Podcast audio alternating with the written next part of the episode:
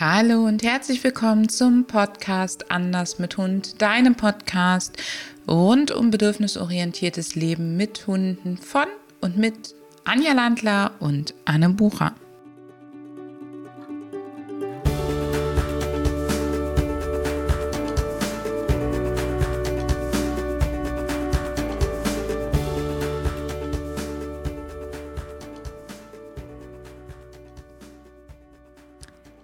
Hallo und herzlich willkommen zu einer weiteren Episode vom Anders mit Hund Podcast. Heute möchten ich, Anne und du, liebe Anja, Anja, dich mitnehmen. Der Esel nennt sich auch noch immer zuerst, ne? Na egal, jetzt ist es Na, so. alles gut, alles gut. Das, das ist, auf das legen wir jetzt keinen Wert. Sehr gut. Anja, wir wollen heute unsere Zuhörerinnen und Zuhörer mitnehmen in das Thema Hundebegegnung und zwar zu der Problematik, wenn dein Hund nicht weggeht. Also er sieht einen anderen Hund, er steht da äh, und du kriegst ihn tatsächlich nicht mehr vom Fleck weg. Yes, ähm, das ist häufig, kommt häufig vor. Zumindest äh, bei unseren Kunden erzählen das, uns das immer öfter. Und wenn es dir auch so geht, dann wollen wir dir da jetzt ein wenig unterstützen. Fangen wir mal an. Also vielleicht kennst du das, dein Hund bleibt auf einmal wie zur Salzsäule erstarrt stehen. Vielleicht legt er sich sogar hin. Das wäre dann für mich tatsächlich kein Erstarren, weil er sich ja noch bewegt, aber er legt sich eben hin. Du hast das Problem, du kriegst ihn gar nicht weg. Sein Blick ist in der Regel zu dem anderen Hund ausgerichtet und du weißt, wenn der andere Hund jetzt näher und näher und näher kommt, dann hast du gleich ein Problem. Und Anja, was sind denn so Gründe, warum Hunde das machen? Lass uns mal fünf, sechs häufige Gründe sammeln. Ja, sehr gern. Also ähm, Nummer eins, was mir so in den Sinn kommt, ist, dass der Hund den anderen Hund nicht aus dem Blick lassen kann, um ihn auch, um eben auch mit ihm zu kommunizieren. Und zwar in dem Sinne, dass er sagt, komm mir ja nicht näher.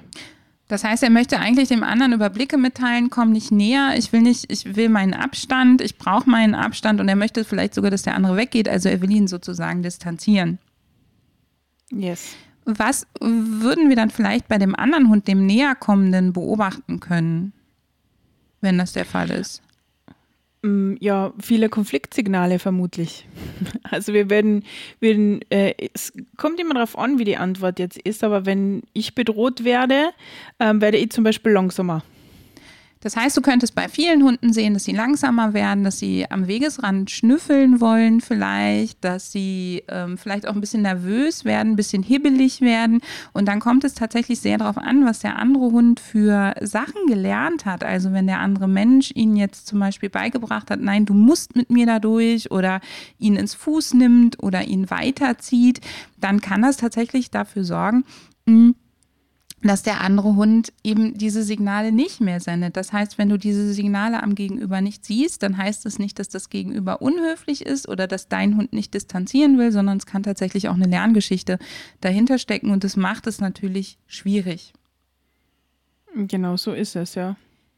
Möglichkeit Nummer zwei bei diesem Erstarren ist tatsächlich, dass dein Hund total im Konflikt ist und das Hundegehirn überhaupt nicht weiß, wie es mit dieser Situation umgehen kann. Und dann friert der Hund ein. Das heißt, ähm, er bewegt sich gar nicht mehr. Die Muskelspannung ist trotzdem äh, relativ hoch und er wird sozusagen stoppsteif und bleibt an dem Ort. Und das Gehirn kann sich einfach nicht entscheiden, weil es keine Lösung für diese Situation parat hat.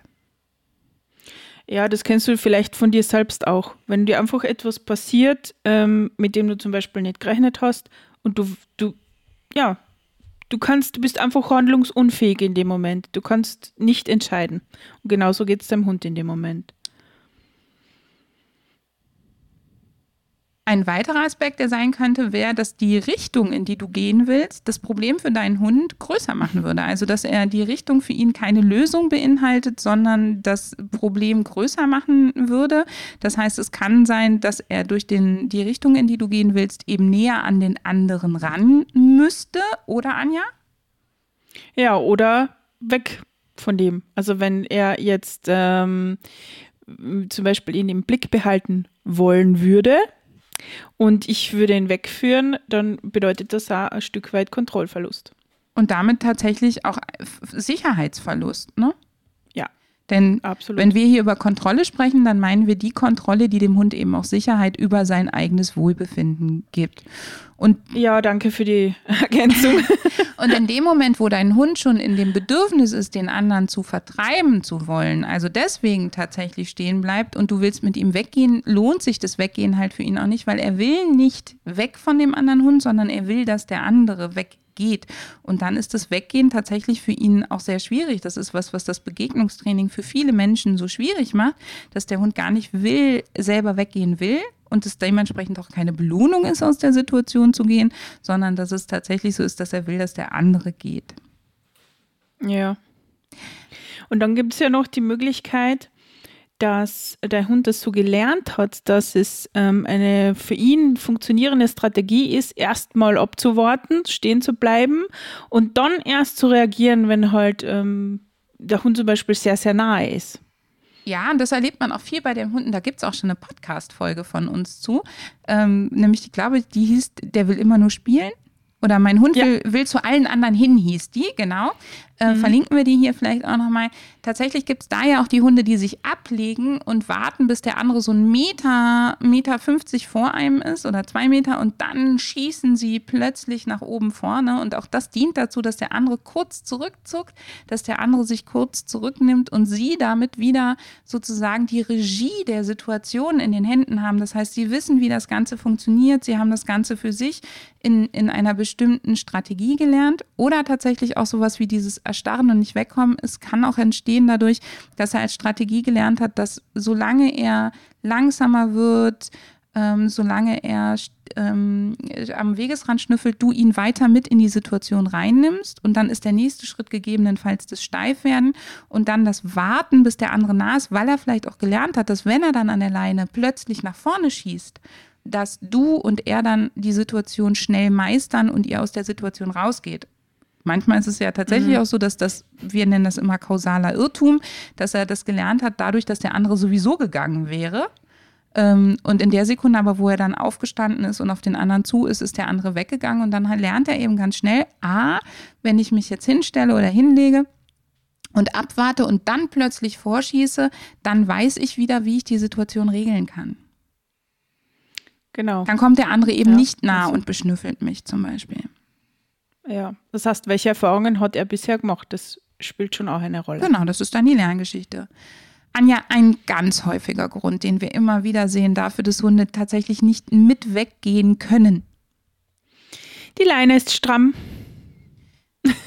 Das ist dann die Maulesel-Fraktion sozusagen. Jeder von euch guckt ja. in eine andere Richtung. Beide ziehen an der, an der Leine und in der Sekunde ähm, Druck erzeugt Gegendruck, stemmt dein Hund sich so in die Leine, dass er sich gar nicht mehr abwenden kann mit dir, dass er gar nicht mehr mit weggehen kann und tatsächlich, dass auch nochmal unangenehme Empfindungen wie zum Beispiel Barrierefrust in ihm aufkeimen, die dann die Situation weiter begünstigen können. Ja, das ist ein richtiges Dilemma. Was hilft es uns, die Gründe dafür zu kennen, dass unsere Hunde das machen? Ja, es hilft uns bei der Lösung. es hilft uns bei der Lösung. Warum, Anja? Warum meinst du, helfen uns die Gründe? Bei der Lösung? Ich weiß jetzt nicht, worauf du hinaus willst. ich will auf gar nichts hinaus. Du hast es gerade so selbstverständlich gesagt. Naja, wenn ich die Gründe kenne, dann kann ich es ändern. Ja, also gewisse Situationen kann ich ändern. Also die Leine stramm ist oder nicht, kann ich beeinflussen. Definitiv. Sehr gut.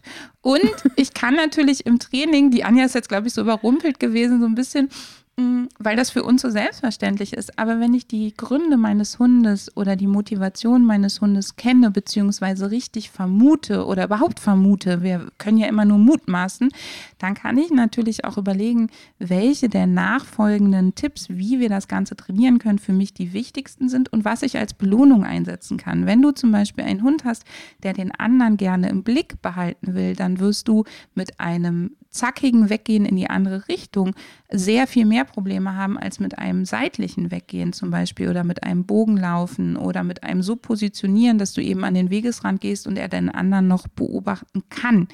Ähm, das heißt, da sich über die Gründe klar zu werden, kann dir das Training vereinfachen. Ja, ja klar, ist also, wie der Anne schon sagt, total logisch jetzt für uns oder aus, aus unserer Perspektive total logisch. Aber natürlich, du solltest schon, also jetzt nicht einfach unreflektiert alle unsere Tipps dann irgendwie so, ja, habe ich einmal probiert, hat nicht funktioniert. Das, also so funktioniert, also das ist zum Scheitern verurteilt. das wird nicht klappen. Wir geben dir ein paar Tipps an die Hand, wie die du trainieren kannst. Und mit trainieren meinen wir immer, dass du ähm, systematische Lerngelegenheiten schaffst außerhalb der Situation, in denen du diese Sachen wirklich schrittweise aufbaust, übst und in deinen Alltag etablierst, sodass sie für dich und deinen Hund ganz normal gewohnte halt, äh, Handlungen sind und sie dann Stück für Stück wieder in diese Situation hinein transportierst. Das heißt, es sind keine Tipps, wo du jetzt in die Situation reinrennst und dann mal probierst, ob es geht, wie die Anja eben schon sagte, das ist total zum Scheitern verurteilt, sondern es geht uns darum, dass du tatsächlich ähm, handlungsfähig wirst und mit deinem Hund den Prozess des Lernens gehst, damit er eben dann in diesen Situationen anders reagieren kann. Das ist ein absolut wesentlicher Aspekt. Ja, das in dem, also um den geht es im Training immer.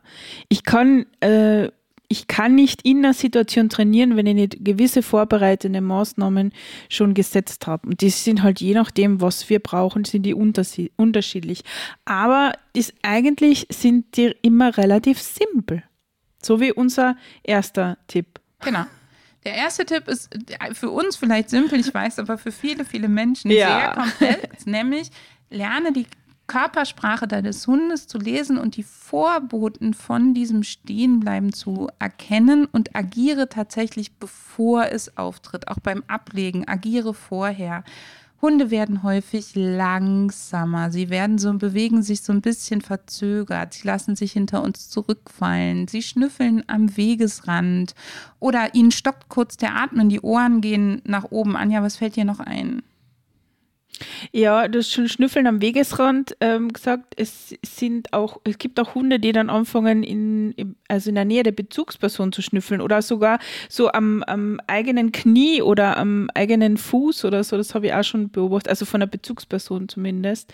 Ja, oder immer mal wieder zurückschauen ja. Wenn der andere also Hund von hinten Richtung kommt schauen. zum Beispiel, ja. genau. Oder das auch zu Bezugspersonen, auch immer wieder zu Bezugspersonen schauen, ja. vielleicht auch sowas anzufangen wie in die Leine, also so Ansätze von in die Leine beißen zu zeigen. Also genau, Fang öffnet sich, ähm, während, er, während der Hund nach hinten schaut. Ja, das ist auch oft zu beobachten.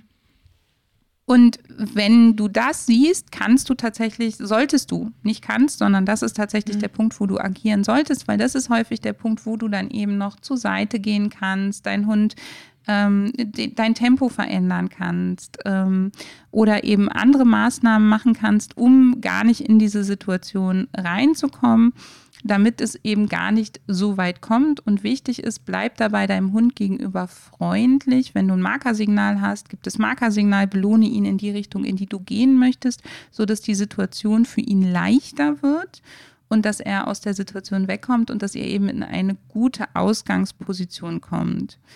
Ähm, Anja, packen wir mal unser absolutes Don't nach vorne. Ja. Welches wäre das für dich? Äh, du meinst die Leine? Oder was meinst du?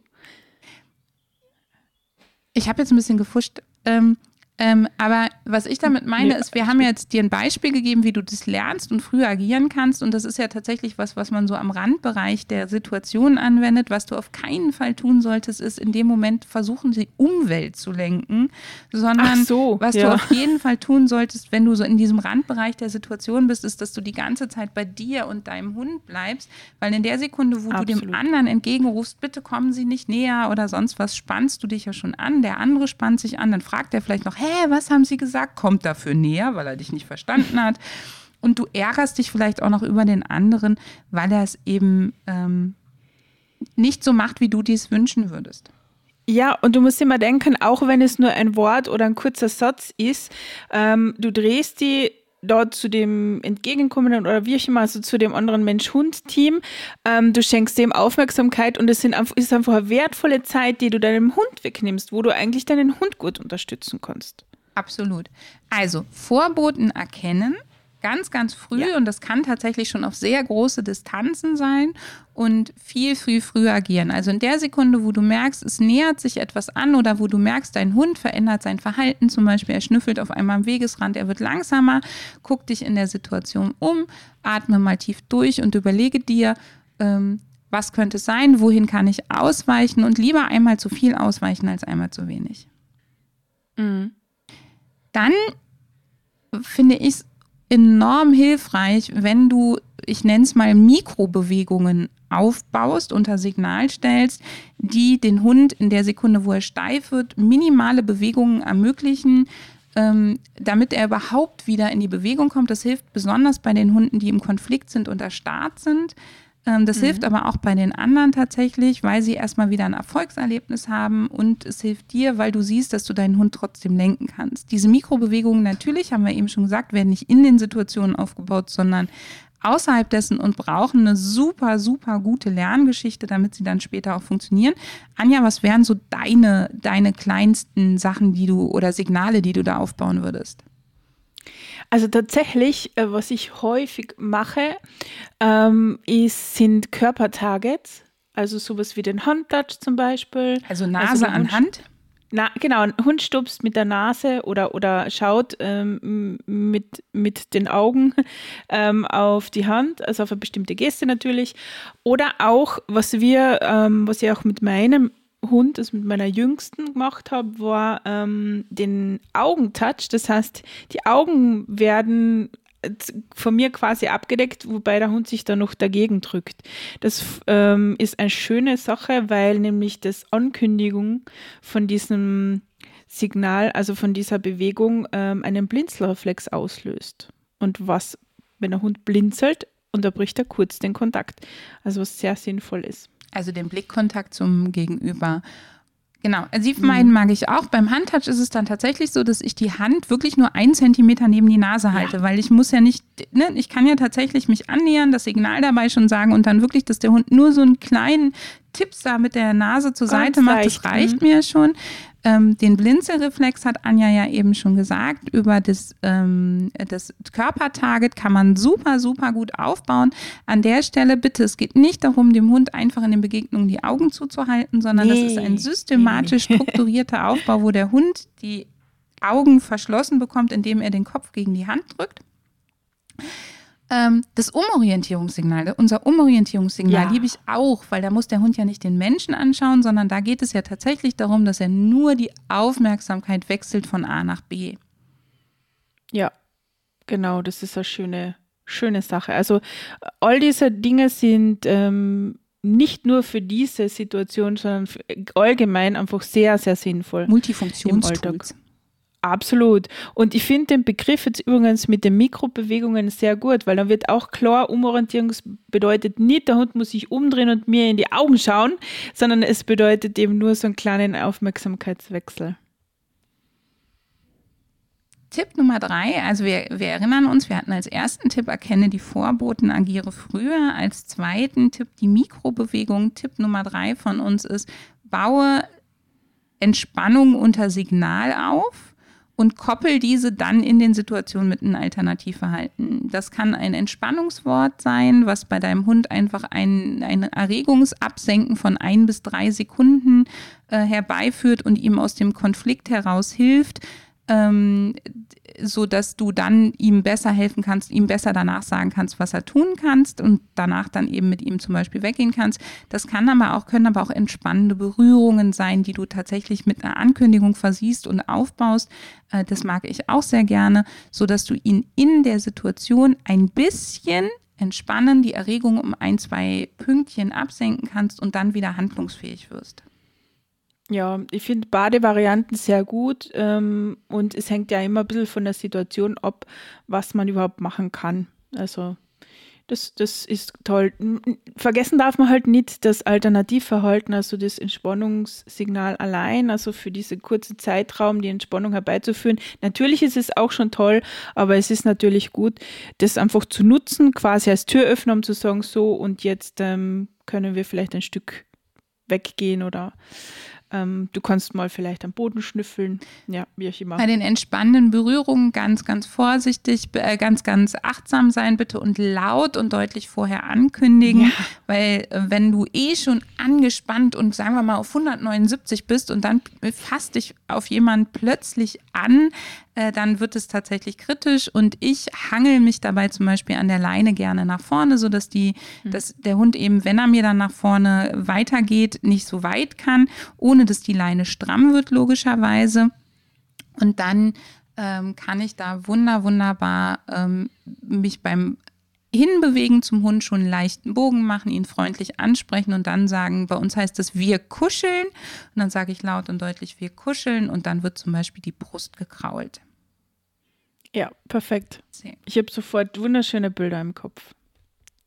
Leine locker ist ja. etwas, was du unbedingt mit dir trainieren solltest. Also nicht nur die gute Leinenführigkeit, sondern dass du in den Sekunden, wo es angespannt ist, um dich herum, ganz bewusst vielleicht einmal Schultern hochziehen, einatmen und dann ausatmen, Schultern fallen lassen und dann wieder Leine ein bisschen nachgeben. Und zwar nicht so, dass sie über den Boden schleift und nicht so, dass dein Hund auf einmal 20 Meter mehr Spielraum hat, sondern da geht es tatsächlich um zwei, drei Zentimeter, wenn die Leine schon stramm ist, dass der einfach nur der Druck vom Karabiner weicht.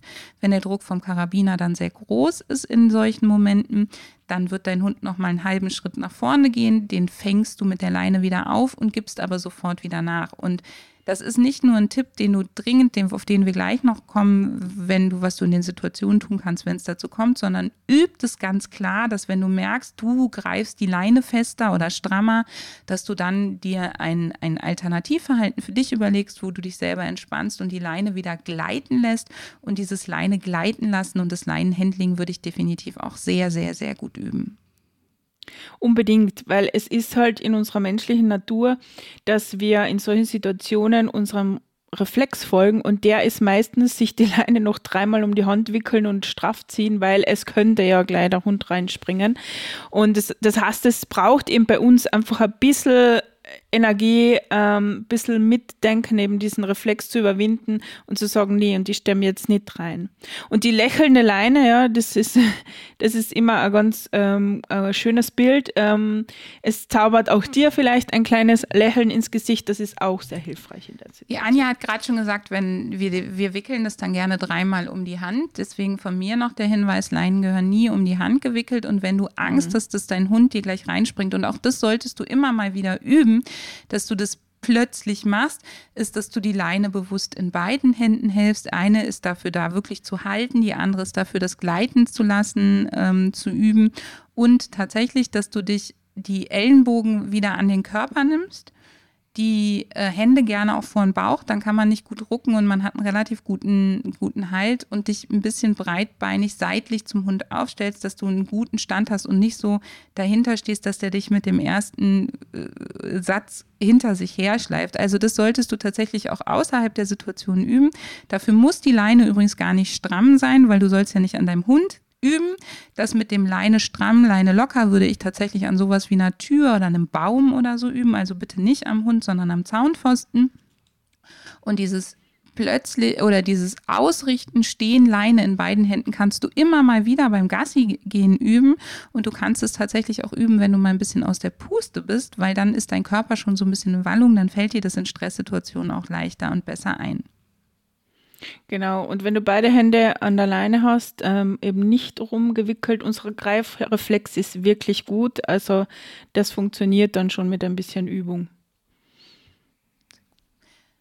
Auch mit, wenn man beide Hände an der Leine hat, noch mit einer zu belohnen sollte geübt werden. Und ich nehme dafür ja. die Haltehand, nicht die Greife, also nicht die Leinenhand, die äh, gleiten lässt. Das kannst du, sollte, würde ich tatsächlich auch üben. Da gibt es total schöne Übungen zu. Der nächste Tipp ist tatsächlich, außerhalb der Situation sind wir ja immer noch, was du üben sollst, unterschiedliche Laufmuster, also Varianten zu üben, wie du mit deinem Hund Situationen machen kannst, einen Bogen zu laufen, sternförmig von einem Punkt immer mal wieder versuchen, mit deinem Hund in andere Richtungen wegzugehen, einen U-Turn zu machen, also umdrehen in die andere Richtung weggehen oder auch dich bogenartig in S-Form sozusagen in, in Zickzacklinien an etwas anderes anzunähern oder von etwas anderem wegzugehen. Und ähm, das würde ich auch üben. Das würde ich erstmal als Trockenübung auf dem Weg machen, das Handling üben, das systematisch aufbauen, tatsächlich gegebenenfalls sogar über ein Signal äh, üben. Dann würde ich das üben, wenn ich von etwas weggehe, dann würde ich es üben, während ich etwas verfolge und dann erst, wenn ich auf etwas zugehe, wenn ich die klassischen Begegnungsprobleme habe, dass mir mein Hund eben nach vorne in die Leine springt ähm, und ähm, hin will, um zu vertreiben oder auch zum nur Spielen, in Anführungsstrichen.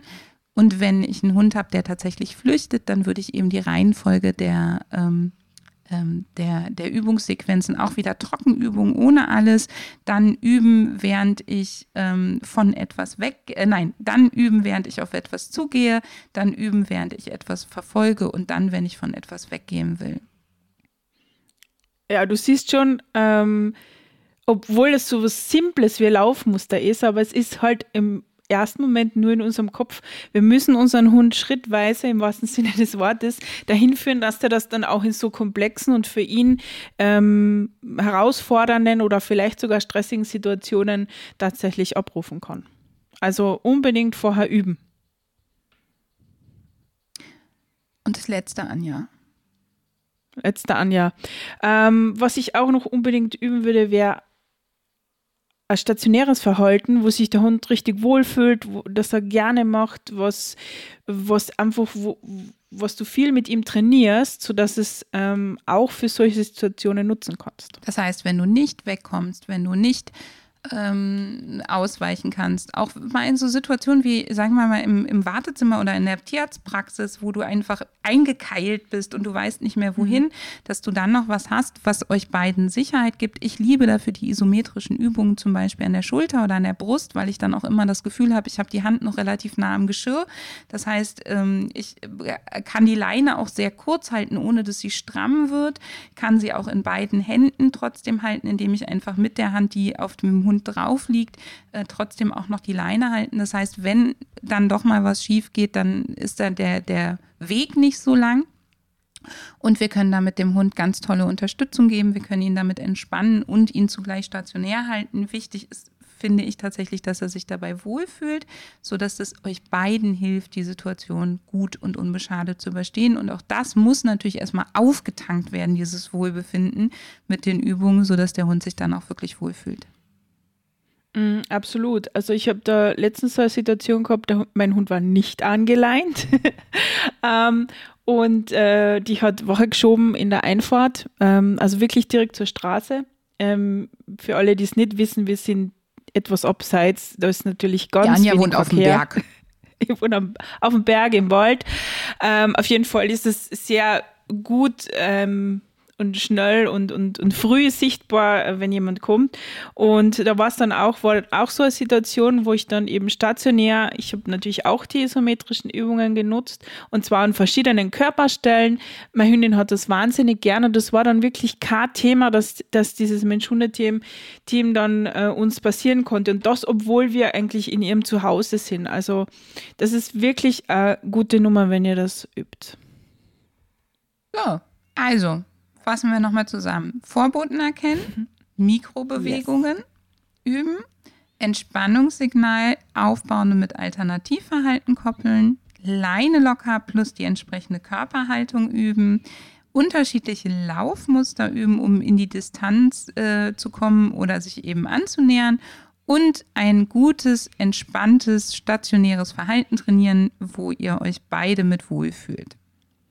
So, wenn du das alles im Übrigen mit uns trainieren möchtest, dann kann ich dir nur raten, ähm, dich zu unserem Newsletter anzumelden, zum Anders mit Hund Newsletter, den du hier auch nochmal verlinkt fühlst, weil für die Newsletter-Abonnenten wird es da in den nächsten Wochen und Monaten das eine oder andere Bonbon geben und gegebenenfalls auch noch eine wunderbare Möglichkeit, da mit uns tiefer einzusteigen. Mhm also rein in den Newsletter, wenn du sagst, Tipps sind super, aber ich brauche noch ganz konkrete Anleitungen und vielleicht sogar noch Unterstützung beim Trainieren, dann melde dich gerne zu unserem Newsletter an. Anja, was ist denn jetzt, wenn es, also wir sind super, super ähm, achtsam gewesen, alles war spitze, aber jetzt hat uns die Umwelt eben doch überrannt. Ähm, was passiert jetzt? Also wenn es jetzt doch dazu kommt, was machen wir? Also ich finde, an erster Stelle ist es wichtig, dass du in der Situation bei dir und deinem Hund bleibst. Wir haben schon kurz drüber gesprochen, wenn ihr dann noch versucht, den anderen zu dirigieren, der versteht mich nicht und macht dann genau das, was ich nicht will, das bringt nichts. Das heißt, ich bleibe wirklich bei mir und bei meinem Hund. Ähm, in dem Fall eben erst bei mir atmen. Es klingt immer so banal, aber tatsächlich ist es eine gute Idee, ganz bewusst zu atmen und zwar ganz bewusst auszuatmen. Das entspannt für den Bruchteil einer Sekunde dich und in der Sekunde erinnerst du dich ganz bestimmt dran, ah ja, Leine locker. Genau, Leine locker wäre auch das nächste. Im Übrigen, wenn du dazu tendierst, Menschen zu dirigieren und kannst es nicht zu unterdrücken, äh, ärger dich nicht über dich. Versuch dir wenigstens anzugewöhnen, ihnen nicht zu sagen, was sie nicht tun sollen, sondern weil das Gehirn tatsächlich in Stresssituationen das nicht gerne mal überhört, sondern äh, sage ihnen, was sie tun sollen. Also sag nicht, bitte gehen Sie, äh, bitte kommen Sie nicht näher auf mich zu, sondern bitte gehen Sie an den Rand oder halten Sie kurz an oder ähm, gehen Sie nach rechts. Also ganz konkrete Anweisungen und vergiss hinterher das Bedanken nicht. Aber tatsächlich wäre auch das mein erster Tipp, bleib bei dir, versuch nicht die Umwelt zu dirigieren, atmen, Leine locker und wähle deine Körperposition so, dass du ähm, weder den anderen Hund noch deinen bedrohst, also dich frontal zu ihnen ausrichtest. Wir verlinken dir hier nochmal einen Artikel zum Thema ähm, Hunde blocken, warum wir das nicht machen. Stell dich aber trotzdem so, dass der andere Hund für die Annäherung an euch einen Bogen laufen müsste dass du quasi zwischen mhm. de, deinem Hund und dem anderen Hund so stehst, dass der andere nicht so zackig auf euch zulaufen kann. Und idealerweise drehst du noch die Körperfront in eine Richtung, in die du eigentlich gerne ausweichen würdest. Ja, das ist das Optimum. Ähm, das schaffst du allerdings nur, wenn du weiter atmest. wenn du Luft einhältst, dann wird das nichts. Ja, also das klingt zwar ein bisschen komplex, aber tatsächlich ist das ähm, recht simpel. Und wenn du die jetzt als ich sage jetzt einmal ganz blatt Boller zwischen dir und dem anderen Hund siehst, dann bitte nicht als festgenagelten, sondern als sehr mobilen und äh, der sich halt ein bisschen mitdrehen kann. Genau, mit langsamen, schönen, weichen, fließenden Bewegungen, ja. jetzt ohne zu erstarren. Aber du kannst dich tatsächlich, wenn du so ein bisschen nicht stocksteil stehst, sondern auch mal deine Körperposition äh, änderst, zum Beispiel mal ist das eine Knie ein bisschen eingeknickt, dann das andere, dann sind das auch wieder Reize, die die Hundegehirne verarbeiten müssen. Und das kann tatsächlich auch nochmal so ein bisschen helfen. Ja, und ein freundlicher Blick, also zu deinem Hund sowieso, aber eben auch zum anderen, hilft auch. Ja, also jetzt, ähm, ich klammer jetzt mal den Menschen aus, aber der andere Hund nimmt natürlich dich auch wahr. Und mh, mm, ich sage tatsächlich auch zu meinen Hunden sowas wie, Nageli, den nehmen wir heute nicht mit, den frühstücken wir nicht, das schaffen wir, wir gehen hier vorbei, ohne zu motzen oder so. Dann wissen die anderen schon, dass ich vielleicht ein Problem habe und gleichzeitig fühlen sie sich von mir nicht gemaßregelt, dass ich ihnen sage, was sie tun wollen. Das heißt, und ich wiederum ärgere mich nicht, wenn sie nicht tun, was ich ihnen sage, weil ich sage ihnen ja gar nichts, sondern ich bleibe ja weiter bei ja. mir und meinem Hund. Ja, also das nutze ich auch. Ich sage dann immer, oh, das ist aber für die halt sehr aufregend, aber wir schaffen das oder wie auch immer. Also das passt man dann der Situation ab. Aber wenn ich da auch da den Fokus auf meinen Hund habe und dann mit meinem Hund rede, dann ja. Ich rede allerdings mit der Nayeli dann in kurzen, klaren Sätzen, weil ich muss ihr gegebenenfalls zwischendurch auch noch Signale geben, wie zum Beispiel mein Entspannungssignal. Also ich mache jetzt nicht das Küchen, ja. Küchenradio hinten dran, was bop, bop, bop, bop, bop macht, ja, sondern kurze, klare Sätze. Ach, Papa la Papp, Nayeli, den frühstücken wir heute nicht. Das schaffst du bestimmt ohne zu motzen. So. ja, Okay. Ein, wenn, was ich noch, ähm, also vor allen Dingen, wenn der andere tatsächlich in euch reinrauscht und in den Nahkontakt geht, sind diese Tipps Leine locker atmen, ein bisschen aus der Situation rausdrehen, dann tatsächlich aus der Situation rausdrehen, in die Richtung gehen, in die du gehen willst. Also nicht mehr versuchen, eng dazwischen zu schieben und freundlich bleiben sind elementar und ich würde immer versuchen, in die entgegengesetzte Richtung oder in, die, in eine Richtung zu gehen, in die der andere nicht geht. Also, dass dein Hund einfach ja. sieht, okay, wenn ich das jetzt schaffe, dann gehen wir davon weg. Ja, also parallel laufen würde in dem Moment auch nicht, ne? Was ist denn, wenn ich einen kleinen Hund habe, Anja? Darf ich den hochheben oder darf ich den nicht hochheben? Ähm, ja, wenn es den richtigen Zeitpunkt erwischt. würde ich sagen. Und natürlich kennen ein paar Bedingungen dazu. Also das ist immer so, ein pauschales Ja, pauschales Nein würde ich grundsätzlich nicht machen. Ähm, aber wenn du zum Beispiel mit deinem Hund geübt hast, dass er auch von dir ho äh, hochgehoben wird und dass du das auch vernünftig ankündigst. ähm, er vielleicht sogar gerne auf warm ist. Ja, genau. Ähm, und äh, du das auch eben nicht nur in diesen Situationen machst, also dass das Hochheben nicht die Ankündigung dafür wird, dass da jetzt ein anderer Hund daher spaziert, ähm, dann ist das durchaus eine gute Idee. Ich würde es auch vorher trainieren. Es gehört also auf, eigentlich noch auf die Liste, was du mit einem kleinen Hund trainieren könntest. Mhm. mhm. Und ich würde ähm, tatsächlich ähm, dazu raten, den Hund nicht im letzten Moment hochzuheben und wenn dich dabei nicht zackig von dem anderen wegzudrehen, insbesondere wenn der andere ein größerer Hund ist, weil das schon mal zum Nachsetzen ähm, animieren kann und dann tatsächlich böse ausgehen kann. Aber wenn du rechtzeitig deinen Hund sozusagen hochnimmst, vielleicht ein Stück an Wegesrand setzt, gehst und ihn da wieder auf einem Baumstamm absetzt, sodass er das dann aus einer erhöhten Position mit dir angucken kann oder du einfach den Abstand größer machen kannst, dann kann das total hilfreich sein. Hm, Voraussetzung ist halt wirklich, dass du es mit deinem Hund geübt hast, dass er sich halbwegs gerne hochnehmen lässt und dass du es ankündigst und dass du es nicht in der Sekunde machst, wo der andere schon quasi an euch hochspringt. Dann kannst du es natürlich auch noch machen, aber es wird dann, ähm, gibt es schon kritische Momente, da, das kann man nicht so allgemein raten. Ja, das ist schwer zu sagen. Ja, das, also das ist das dann sehr situativ. Dann Genau, und es braucht von dir dann auch ähm, gute Einschätzungen von der ganzen gesamten Situation des, vom anderen Hund und so weiter. Also da würde ich eher dazu tendieren, es früher zu machen als so spät. Last but not least, wenn du einen Hund hast, der das Ganze zeigt und du gehst und von hinten kommt jemand und du merkst, dein Hund fängt an, sich nach hinten umzugucken. Der guckt sich einmal nach hinten um und dann fängt er das direkt wieder an oder er geht dann an den Wegesrand und schnüffelt.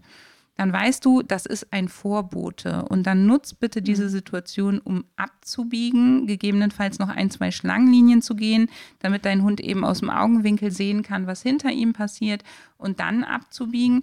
Oder ähm, irgendwie aus der Situation rauszukommen, bevor es soweit kommt, weil du die anderen werden aufholen, definitiv, wenn dein Hund immer langsamer wird und es wird dann nicht unbedingt angenehmer. In einigen wenigen Fällen habe ich tatsächlich Hunde, mit denen geht es dann ganz gut. Das gilt sowohl, wenn andere Hunde auf sie zukommen, als auch wenn man von ihnen weggeht, dass man anfängt, die Richtung zu wechseln. Also, dass man der andere Hund verfolgt hinten und auf die letzten zehn Meter dreht man sich um und geht wieder auf den zu. Wenn man mhm. schon so weit ist, dass man an anderen Hunden gut vorbeilaufen kann, solange der Hund nicht erstarrt ist. Das sollte allerdings auch systematisch trainiert werden. Deswegen hier eher der Tipp, wenn jemand von hinten dich verfolgt, guck doch, dass du abbiegst, dass du ähm, mit deinem Hund auf die andere Straßenseite kommst, dass du ausweist und dass du es gar nicht so weit kommen lässt, dass die von hinten immer näher kommen. Ja, und dann lässt du den passieren. In der Zwischenzeit machst du das schöne stationäre Verhalten, das du vorher geübt hast. Und du siehst es als wunderbare Trainingssituation. Und dann nimmst du die Verfolgung auf und übst quasi beim Hinterhergehen noch deine Begegnungselemente. Genau. Ihr Lieben, da war jetzt eine ganze, ganze Menge Tipps drin und wir haben den Podcast ein bisschen länger gemacht als geplant. Aber ich denke, ihr könnt daraus ganz viel mitnehmen. Liebe Anja, ich bedanke mich, dass du ähm, mich heute wieder unterstützt hast, dass wir das wieder ja, zusammen gemacht danke. haben. Das haben wir lange nicht gemacht. Ja, wurde Zeit. Wurde definitiv Zeit. Und hier nochmal die Erinnerung, melde dich gerne zum Newsletter an, wenn du Lust hast, an diesen Themen in Zukunft mit uns zu arbeiten. Hör mal wieder rein.